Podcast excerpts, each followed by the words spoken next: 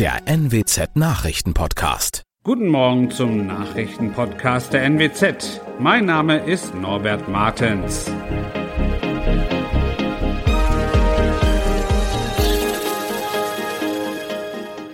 Und das sind unsere Regionalnachrichten am Morgen. Ein 82 Jahre alter Mann stirbt bei einem Brand in Shortens. Immer mehr Omikron-Fälle in Niedersachsen und auf das Gesundheitsamt in Bremerhaven gab es einen Brandanschlag. Ein 82 Jahre alter Mann ist bei einem Hausbrand in Shortens am Dienstag ums Leben gekommen. Das teilte die Polizei mit. Der Mann sei noch vor Ort gestorben. Zwei Personen hätten ihn aus dem brennenden Haus gebracht. Reanimationsmaßnahmen seien erfolglos gewesen. Die 71 Jahre alte Ehefrau sowie ein Nachbar sind nach Polizeiangaben wegen des Verdachts auf eine Rauchgasvergiftung mit einem Rettungswagen ins Krankenhaus gebracht worden. Dazu Daniel Hofsommer von der Feuerwehr Shortens. Da sind mehrere Leute vor Ort gewesen, äh, Anwohner und Passanten, die halt äh, ein bisschen Rauch eingeatmet haben und dann vorsorglich kommt der Rettungsdienst dazu. Also wir haben insgesamt sechs betroffene Personen, eine davon leider verstorben. Rund 70 Feuerwehrleute waren in Shortens im Einsatz. Die Ursache für den Brand ist noch unklar. Die Zahl der Corona-Infektionen mit der Omikron-Variante ist in Niedersachsen deutlich gestiegen. Inzwischen seien landesweit 466 Fälle bekannt, bei denen eine Infektion mit der Omikron-Variante mittels spezieller Untersuchungsmethoden nachgewiesen worden sind. Das teilte das Niedersächsische Landesgesundheitsamt am Dienstag in Hannover mit. Wie das Robert Koch Institut in seinem Wochenbericht schreibt, ist der Anteil der Omikron-Variante an allen untersuchten positiven Proben in Niedersachsen auf 23,5 Prozent gestiegen. Damit ist fast jeder vierte Corona-Fall ein Omikron-Fall. Unbekannte haben am Montagabend Brandsätze gegen die Fassade des Gesundheitsamtes in Bremerhaven geworfen. Das teilte die Polizei am Dienstag mit. Nach ersten Erkenntnissen habe ein Tatverdächtiger das Feuer an der Rückseite des Gebäudes entzündet. Die Brandsätze seien von alleine erloschen. Die Polizei ermittelt und sucht nach Zeugen. In Bremerhaven haben am Tattag an zwei Corona-Demos rund 380 Menschen teilgenommen. Dort wurden zehn Ordnungswidrigkeitsverfahren wegen Verstößen gegen die Corona-Maßnahmen eingeleitet. Einen Zusammenhang zwischen dem Brandanschlag und den Demos konnte die Polizei nicht bestätigen. Das waren unsere Nachrichten aus der Region. Weitere aktuelle News aus dem Nordwesten finden Sie wie immer auf NWZ Online. So, und Aktuelles aus Deutschland und der Welt hören Sie jetzt von unseren Kollegen aus Berlin. Vielen Dank und schönen guten Morgen. Ich bin Zoe Tassovali und das sind unsere Top-Themen heute aus Deutschland und der Welt. Deutschland kauft Anti-Corona-Pille Paxlovid. Zehn Jahre Kim Jong-un. Nordkoreas Machthaber ist immer noch da. Und neue Umfrage zeigt, Deutsche hassen Montage und lieben Freitage. Corona-Patienten in Deutschland könnten schon bald mit einem Medikament behandelt werden, das schwere Verläufe der Krankheit verhindern kann. Die Bundesregierung kauft eine Million Packungen Paxlovid der US-Firma Pfizer. Das sagte Gesundheitsminister Karl Lauterbach der deutschen Presseagentur in Berlin. Er rechnet im Januar mit ersten Lieferungen. Lea Matschulat, wir kriegen jetzt also die Corona-Pille. Ist das jetzt der Durchbruch? Wird bald kein Corona-Kranker mehr auf die Intensivstation müssen? Klares Nein, die Corona-Pille ist jetzt nicht die äh, Sofortrettung, doch sie wird nach derzeitigem Stand auf jeden Fall viel helfen. Gedacht ist sie für Corona-Kranke, bei denen ein schwerer Verlauf zu erwarten ist. Wer nur Fieber hat und Probleme mit dem Schmecken, der wird Paxlovid erst einmal nicht nehmen können. Außerdem ist das US-Medikament auch noch gar nicht zugelassen. Da läuft eine Prüfung auf EU-Ebene. Gesundheitsminister Lauterbach, der ist dran an einer Notfallzulassung. Damit rechnet er in den nächsten Wochen. In den USA, da gibt es ja schon eine Notfallzulassung für Paxlovid und die Pille dürfen dort auch schon Kinder ab zwölf Jahren verschrieben bekommen.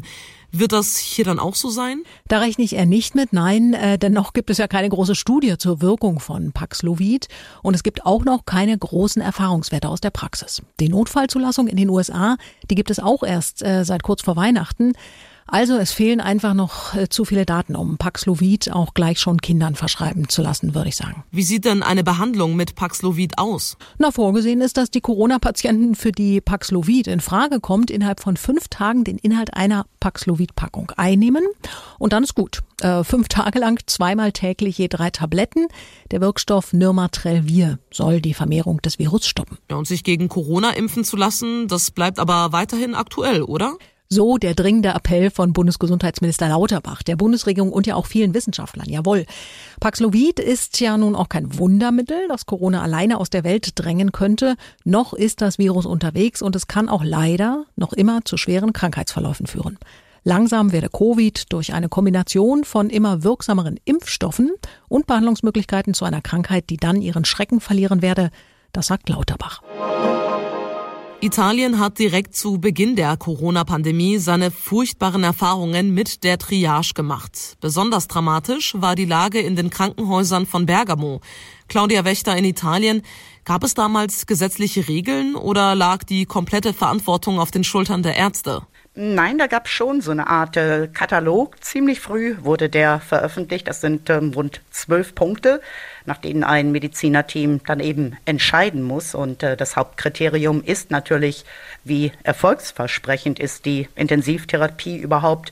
Wie lange wird der Patient danach noch leben? Und ähm, so brutal das klingt, ein Arzt hier sagte, am Ende spielt natürlich auch das Alter eine Rolle. Claudia erzählt doch gerne nochmal, wie die Situation damals in der Lombardei war, in Bergamo. Ja, Bergamo, das war pure Angst. Man hörte nur noch die Kirchenglocken, die Sirenen der Ambulanzen in den Straßen und in den Kliniken, das Chaos. Da lagen die Patienten auf den Fluren, andere an den Maschinen mit dem Gesicht nach unten, alle auf dem Bauch, Krankenschwestern brachen vor Erschöpfung zusammen. Ein Arzt meinte, wir sind im Krieg und Militärlaster, die brachten dann ja auch die Leichen aus der Stadt nachts, weil man nicht mehr wusste, wohin mit ihnen. Hat das Trauma die Italiener denn verändert, ihr Verhalten, die Corona-Politik der Regierung? Die Italiener sind achtsamer miteinander umgegangen, das auf jeden Fall und ähm, höchst ungewöhnlich. Äh, die allermeisten haben die harten Corona-Regeln der Regierung befolgt und sich impfen lassen. Vermutlich wirklich auch eine Folge des Traumas. Italien steht da ziemlich gut da. Nachdem sein Vater Kim Jong II. verstorben war, hat Kim Jong-un in Nordkorea offiziell die Macht übernommen. Das war ganz genau heute vor zehn Jahren. Dirk Godder in Seoul. Große Änderungen hat der Machtwechsel weder in Sachen internationale Beziehungen noch für die eigene Bevölkerung gebracht. Wie führt denn Kim Jong-un seinen Machtapparat und welche Ziele verfolgt er primär? Nun, Kim führt den Machtapparat mit straffer Hand. Äh, so wie die Bevölkerung einer starken Kontrolle unterworfen ist, äh, befinden sich, nicht unüblich für totalitäre Systeme wie Nordkorea, auch Beamte und Funktionäre unter ständiger Beobachtung. Das äh, deuteten auch die sogenannten politischen Säuberungen in der Vergangenheit an, äh, denen auch hochrangige Funktionäre zum Opfer fielen. Hier in Südkorea geht man davon aus, dass Kim dadurch auch seine Stellung festigte. Allerdings trifft Kim seine Entscheidungen nicht allein. Als seine vorrangigen Ziele gelten klar die militärpolitischen Ziele, also auch der Aufbau eines Atomwaffenarsenals. Wie geht es denn der nordkoreanischen Bevölkerung unter ihm? Was weiß man darüber? Nordkorea führte nach der Machtübernahme Kims einige Marktelemente ein. Auch die privaten Märkte im Land dehnten sich weiter aus. Man nahm an, dass es den Menschen eine Zeit lang besser ging. Doch die internationalen Sanktionen, die eigene Misswirtschaft hemmen nach wie vor die wirtschaftliche Entwicklung. Äh, zudem schloss Nordkorea wegen der Corona-Pandemie schon frühzeitig die Grenzen. Am meisten litt die Bevölkerung darunter. Die Nahrungsmittelknappheit verschlimmerte sich dadurch. Das räumt ja auch die eigene Regierung ein. Das Welternährungsprogramm schätzt, dass derzeit etwa 40 Prozent der Bevölkerung unterernährt sind. In unserem Tipp des Tages geht es heute wieder um ein paar neue Regeln, die mit dem Jahreswechsel kommen. Zum Beispiel wird die Pfandpflicht für Plastikflaschen ausgeweitet. Im neuen Jahr gilt diese auch für Frucht- und Gemüsesaft. Betroffen sind auch Dosen. Außerdem tritt 2022 ein Verbot von bestimmten Plastiktüten in Kraft.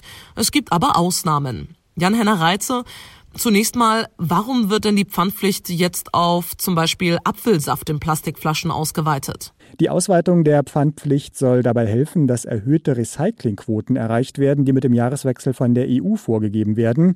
Es ist bisher ja auch ein bisschen unlogisch. Einfach Apfelsaft darf in eine Einwegflasche, Apfelschorle aber nicht. Das Kriterium war bisher Kohlensäure ja gleich Pfandpflicht. Ausgenommen waren Getränke ohne Kohlensäure. Dass sich das jetzt ändert, ruft aber auch Bedenken hervor. Der Handelsverband warnt, dass sich die Qualität von Recyclingmaterial, das aus zurückgebrachten Plastikflaschen gewonnen wird, durch Saftflaschen verschlechtern könnte. Warum? Was ist denn das Problem an den Saftflaschen? Die enthalten teilweise andere Materialien, die sich schlechter wiederverwerten lassen. Man muss aber auch sagen, es wird wohl einfach eine Zeit brauchen, bis sich alles einspielt, auch alle Restbestände von alten Saftflaschen verkauft sind. Da gibt es auch eine Übergangszeit von sechs Monaten, in denen noch Saft in Einwegflaschen verkauft werden darf. Um noch mehr gegen Wegwerfmentalität und das Problem Plastikmüll zu tun, denken Umweltschützer übrigens längst weiter. Neben Flaschen fordern sie verstärkt verstärkt Mehrweg auch bei anderen Verpackungen. Müll reduziert werden soll auch mit dem Verbot von Plastiktüten, das ebenfalls mit dem Jahreswechsel in Kraft tritt. Um was genau geht es da? Da werden die Vorgaben auch federführend von der EU schrittweise immer weiter verschärft, nachdem es ja schon üblich geworden ist, dass Plastiktüten beim Einkaufen an der Kasse etwas kosten, werden bestimmte jetzt ganz verboten. Und zwar, ich sag mal, die ganz klassische Plastiktüte. Formal ist das Ausschlusskriterium eine Wandstärke von 15 bis 50 Mikrometern. Erlaubt bleiben also stabilere Tüten, die dafür gedacht sind, sie dauerhaft zu benutzen, aber auch die ganz dünnen, die wir zum Beispiel zum Einpacken von Obst und Gemüse im Supermarkt kennen. Die Boomtown Reds singen I Don't Like Mondays und Katy Perry schwärmt in Last Friday Night vom Wochenende. Die beiden Songs zeigen ganz gut, welche Wochentage bei uns hoch im Kurs stehen. Wir mögen keine Montage und freuen uns auf den Freitag. Eine neue Umfrage zeigt, welche Tage, Monate und Jahreszeiten die Deutschen besonders mögen. Thomas Bremser, über 2000 Menschen haben mitgemacht bei der repräsentativen Umfrage. Welche Zeiten mögen wir denn jetzt ganz besonders gern? Ja, der Samstag schlägt knapp den Freitag. Bei den Wochentagen ausschlafen, shoppen, Fußball gucken, mit Freunden treffen, das sind wohl nur einige der Gründe. Übrigens, der Sonntag fällt da schon deutlich ab. Den Montag und Dienstag hat kaum jemand genannt, kann ich gut verstehen. Bei der Jahreszeit liegt der Sommer deutlich vor dem Frühling, was mich überrascht. Der Herbst ist beliebter als der Winter, trotz Weihnachten und Adventszeit.